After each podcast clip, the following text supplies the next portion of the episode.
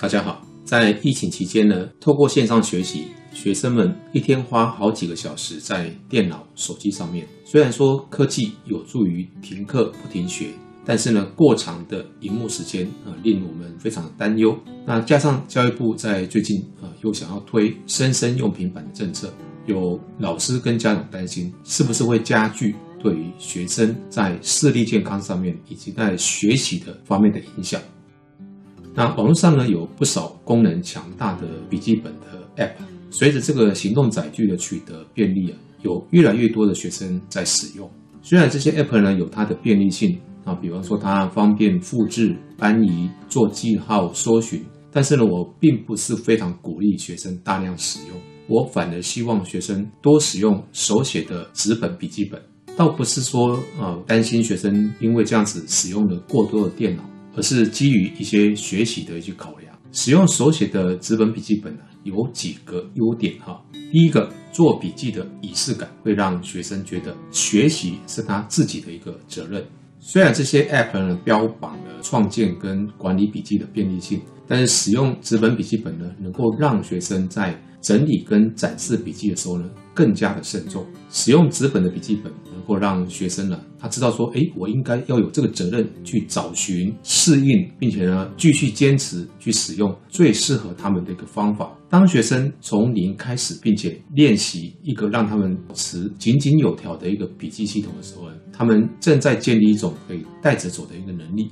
啊，能够帮助他们有效地处理跟转入一些数据或一些事实。比方说，康奈尔笔记法便是一种可以训练学生啊如何记录讲座跟你问题。抓要点的方法，各位如果对于康奈尔笔记法呢感兴趣的话呢，可以去收看啊我前面讲过的两集谈康奈笔记法的一个介绍。手写笔记呢也能够帮助学生呢开发他惯用的符号跟摘要数据的能力，以便呢从大量资讯流动的讲座或者是一些投影片的播放中去快速的截取重点。第二个优点呢是更少的干扰。使用电脑或手机啊做笔记的学生呢，经常会受到荧幕跳出来的一些动动态通知的轰炸，他们很容易啊被无时无刻搜索网络的一些诱惑分散的注意力。然而，真正的学习呢，需要专注跟深入，不间断的沉浸在那个主题里面。根据呃一些教授他们研究的说法，持续的分心呢，可能会抑制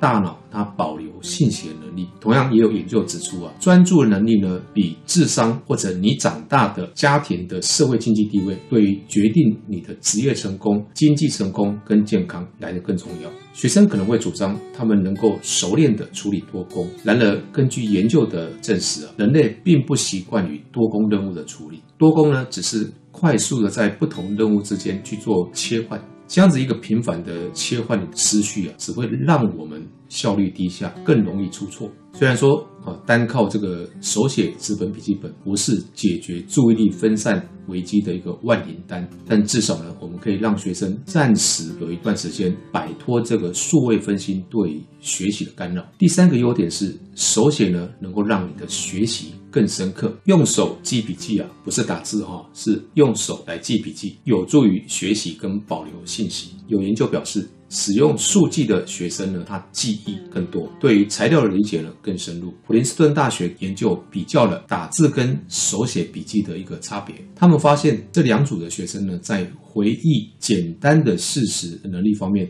几乎没有统计学上面的差异。但是手写笔记的学生呢，他们在回答概念应用的问题上面呢，或者是一些主观的更高层次的问题，比打字笔记的学生更好。啊，我们有一些老师啊，他。觉得说，哎，不需要去强制学生使用纸本笔记啊。我建议他们啊，可以建议学生使用像 Notability 这一些的 App，让学生用手写笔在他的荧幕上面去手动去记笔记，可能会比打字来的效果更好。第四个优点呢，手写笔记啊，方便老师查阅，并且对他做辅导。纸本笔记本呢，方便我们老师借此来了解学生啊，你是不是跟上了学习的步调，还是他是毫无头绪的在课堂上面乱涂鸦，或者是他。不熟悉如何做笔记的方法，做出了一些自己都难以理解的笔记。如果是属于后者的话呢，那老师就可以借此来指导他们如何用正确的方法做更好笔记。那老师也可以把笔记的撰写哈纳入到他的平时成绩的考核，可以将 time 笔记的编排啊、完成度啦、易读性还有正确性当成你的评量规准，借此来鼓励学生保持一个高品质、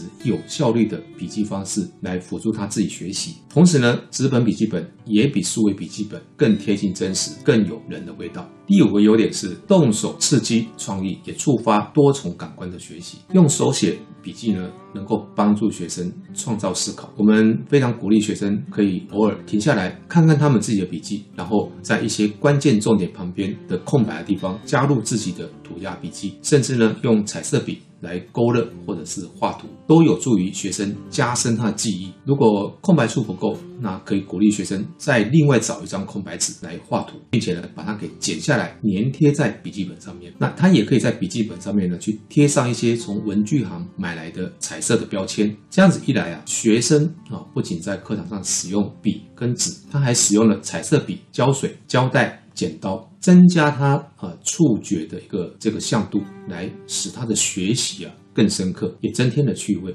当学生喜欢他自己的笔记本的时候呢，他也会更加喜欢这个科目的学习。